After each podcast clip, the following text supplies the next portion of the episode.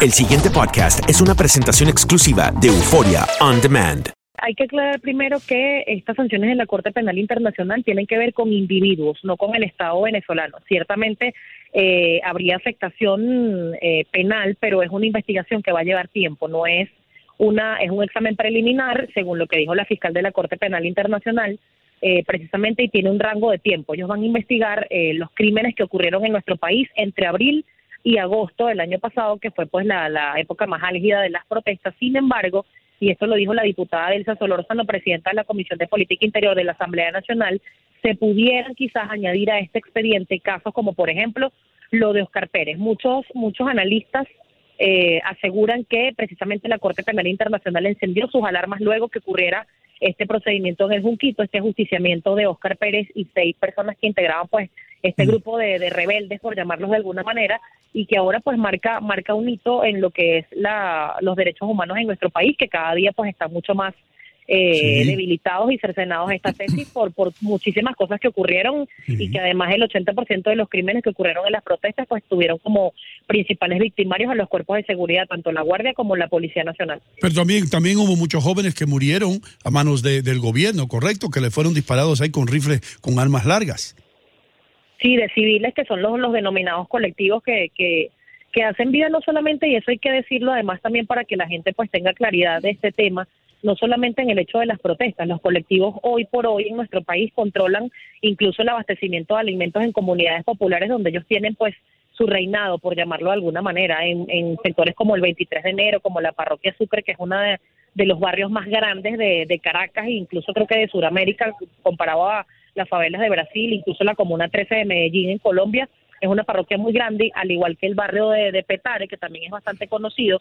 Ellos en este tipo de, comunidades pues dominan lo que es el abastecimiento, incluso con, con sus armas a sus anchas, dominando a la población a, comprar lo que ellos decidan que pueden comprar, por ejemplo. Esteni, eh, ¿tú podrías eh, confirmarnos si esto es real? Las denuncias por torturas sexuales del chavismo. esto ha titulado muchos medios internacionales durante este fin de semana. Eh, ¿Qué hay de este tema? Bueno, fíjate que eh, le hemos preguntado a los diputados, en este caso, que son los encargados de llevar estas investigaciones de la Comisión de Política Interior, y ellos no, no han confirmado al menos tantos casos como lo que se denuncia. ¿Por qué? Porque quizás obviamente pasan pero el mismo temor y la misma presión que ejercen los cuerpos de seguridad y en este caso eh, pues el SEBIN, la, División de Contrainteligencia Militar, que son los que han actuado en estos procedimientos, así como el ministro Néstor Reverol en contra de familiares de estas personas, pues hacen que quizás la denuncia y que se alce la voz de estos casos sean mucho mayores. Si se ha conocido, sobre todo en el 2014 se vio muchísimo y se hizo famoso un caso de un joven universitario pues que fue aparentemente violado con incluso con el fusil, con un, con un arma, eh, fue un caso que fue muy sonado. Sin embargo, en estos, en estas épocas de, a menos de, abusos sexuales, no han sido tan reseñados, pero sí de torturas. Aquí se ha hecho conocido y estar y reposan estas denuncias que hay personas que los hacen comer, por ejemplo, excremento de los funcionarios y se lo mezclan con la comida. Hay personas que no tienen acceso a luz solar, hay personas que no tienen acceso a comida, incluso calabozos que son eh, infrahumanos, hay calabozos de, de, de castigos si el si el detenido se pone rebelde o no hace lo que en este caso sus captores lo, lo, obligan a hacer, son sometidos a dormir, por ejemplo, en una celda de uno por uno que no te permite ni siquiera sentarte y allí puedes pasar desde un día, una noche hasta meses. Y eso obviamente te, te da te da como consecuencia muchísimas deficiencias en, en el estado de salud de los detenidos. ¿En quién apodera esta Corte Penal Internacional en las acusaciones? ¿Quién, quién, ¿Quién, abre, sí, exacto, quién abre la, la acción judicial? La misma fiscal, la misma fiscal eh, eh, es una, una fiscal de origen africano, se me, se me escapó ahorita el apellido, ella misma dijo estar atenta desde que iniciaron las protestas a la situación de Venezuela y dijo haber visto con alarma la fuerza, el uso de fuerza excesiva, porque fue la cita que ella misma usó, de fuerza excesiva y de abusos de cuerpos de seguridad contra ciudadanos eh, indefensos. Y ella dice que ella misma estuvo de, personalmente pues muy atenta al desarrollo de estas protestas y que ella decidió con expedientes que se han acumulado, con, noticias, con videos, con, con eh, fotografías a través de redes sociales y agencias internacionales pues que dieron cobertura acá además como FAFP, eh, ella recabó ese, ese expediente y decidió hacer el examen eh, preliminar. Ella tiene que recabar, incluso ellos pueden venir para acá, según lo que tengo entendido y lo que he podido investigar, ellos pueden venir para acá sin invitación del Estado, porque como les decía, eh, son investigaciones a personalidades, a individuos como tal. En este caso, pues sería el ministro Néstor Reverol, sería también, eh, pudiera ser investigado quizás por, por,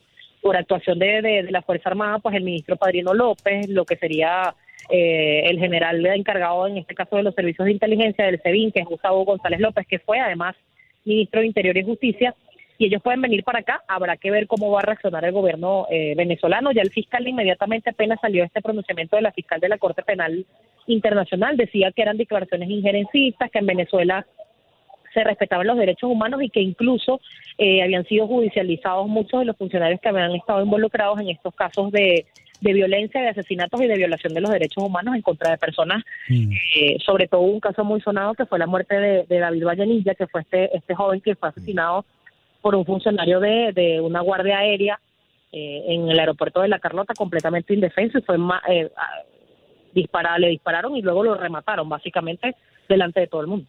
Eh, eh, todos sabemos que las protestas han disminuido. ¿Cómo está protestando en sí? Porque el pueblo venezolano está sigue en contra de Maduro. ¿Cómo se están manifestando la gente, especialmente los estudiantes, a las redes sociales? ¿Qué es lo que hacen para sustituir las protestas en masa? Bueno, fíjate que el sector estudiantil está bastante pasivo. Eh, hoy precisamente hay una manifestación eh, por el Día de la Juventud, se quiere conmemorar y ellos van a caminar desde Plaza Las Américas, que eso ya hacia, hacia el muy cercano al Cementerio General del Sur, que es donde está enterrado precisamente Oscar Pérez y varios de, de, de, los jóvenes, de estas personas que fueron asesinadas y que están enterrados allí. Ellos se van a manifestar y van a homenajear a los caídos desde el año 2014 eh, porque hoy precisamente también además eh, se cumple un, un año más de, de, varios asesinatos que ocurrieron también en el 2014, justamente un día como hoy, y ellos van a conmemorar estas muertes. El movimiento estudiantil está un poco pasivo, lo que sí hay muchas son protestas sociales.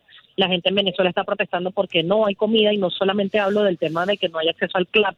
Esta, esta disponibilidad del gobierno nacional está disminuida, pues me imagino que por el tema, por el mismo tema económico que está viviendo el país eh, y sobre todo por servicios públicos. En Venezuela no hay transporte. Hace unos días hubo un apagón que duró tres horas y podíamos ver a la gente y era increíble ver la cantidad de personas que tenían que caminar desde dos horas, tres horas caminando para llegar a sus lugares de origen porque no hay transporte público, el metro Ellos se reduce, porque no hay luz. Aclárame si no es cierto, se han reducido las horas de trabajo en el sector público por esto, ¿no? Claro, sí, sí, porque ciertamente afecta absolutamente todo y no es un secreto. El interior del país está mucho más delicada la situación que en Caracas. El gobierno nacional ha procurado que la capital esté un poco eh, menos alterada en su normalidad. Sin embargo, hay un sistema eléctrico que ya pues está completamente deficiente, no sirve. Las obras de, infraestructura que tenían que construirse, pues son elefantes blancos de corrupción que no han terminado de, concluirse y tampoco hay esperanza de que, de que esto pase. Y Caracas ya no escapa a lo que vive en el interior del país desde hace más de cinco años, que pasan hasta 12, 14 horas sin luz y se les daña hasta la comida, que también es difícil de conseguir además.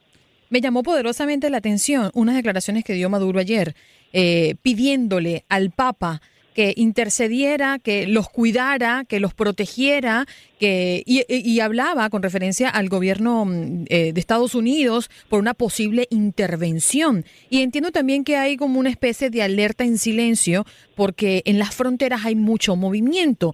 Eh, ¿Qué puedes decirnos con referencia a todo esto? Bueno, mira, ayer Juan Manuel Santos precisamente hizo un recorrido por zonas de seguridad de, Colombia y la zona fronteriza. Obviamente tiene movimiento militar porque está migrando mucha gente. Se tiene referencia de que están saliendo 70 mil, 80 mil venezolanos diarios por, por los puentes fronterizos que comunican Colombia con Venezuela. Se hizo un rumor, inclusive el presidente de Bolivia, Evo Morales, tuiteaba que aparentemente había movimiento de bases militares en Bogotá. Esto fue desmentido o al menos no fue afirmado por el presidente Juan Manuel Santos, pero lo, mira, la, la, la, tesis de la intervención militar de Estados Unidos está desde la época del presidente Chávez. Siempre se decía que Estados Unidos quería intervenir Venezuela por sus recursos naturales, que, se, quería adueñar eh, del petróleo venezolano, pero ciertamente esto no se ha materializado. Todo mm. lo que se diga en contra del gobierno pareciera ser una injerencia según el juicio del presidente Nicolás Maduro y de voceros de su gobierno. Mm. Eh, pero ellos también, ellos sí opinan de otros gobiernos y yo no he escuchado, por ejemplo, al mismo presidente Juan Manuel Santos que ha sido vilipendiado fuertemente por el presidente Maduro hace unos días le decía basura imperialista que era una basura que se procurara, que se preocupara por la crisis humanitaria de Colombia y vaya que yo no vivo en Colombia, no puedo hablar de realidades que no conozco, pero sí conozco la de aquí. Y como te decía, hoy yo tuve en, en, mi programa en Globovisión al, al diputado José Manuel Olivares y él decía que hay 16 mil personas que van a morir si no se hacen el tratamiento de diálisis. Hay o 90% de escasez de insumos para tratar el cáncer, pero así como no hay para tratar el cáncer, tampoco tienes medicamentos para tratarte una gripe, por ejemplo, que es lo más normal que te puede pasar. Stanley, antes de cerrar el segmento, quiero que nos hables un poco acerca de los 18 mineros que murieron. Eh, ¿Qué dice Venezuela acerca de esto? Bueno, aquí solamente hay esa información por redes sociales. No ha habido ninguna autoridad que confirme que esto pasó. Eh, incluso he conversado con colegas y ellos tampoco saben. Es algo parecido a lo que ocurrió precisamente en Tumeremo, que empezó como un rumor y lamentablemente luego eh, ciertamente se confirmó, pero justamente en el canal del Estado a esta hora está el gobernador eh, eh, eh, Pietri, está el gobernador del Estado Bolívar allí y no ha dicho absolutamente nada. No hay ninguna autoridad tampoco opositora ni ningún diputado de representación de Bolívar que lo haya confirmado. Habrá que esperar a ver pero hasta, hasta este momento solamente ha sido rumor de redes sociales y algunos dirigentes políticos un poco más independientes, no ligados ni a la mesa de la unidad ni al PSU, que se han pronunciado sobre, sobre este caso, pero estamos muy atentos. El pasado podcast fue una presentación exclusiva de Euphoria On Demand. Para escuchar otros episodios de este y otros podcasts, visítanos en euphoriaondemand.com.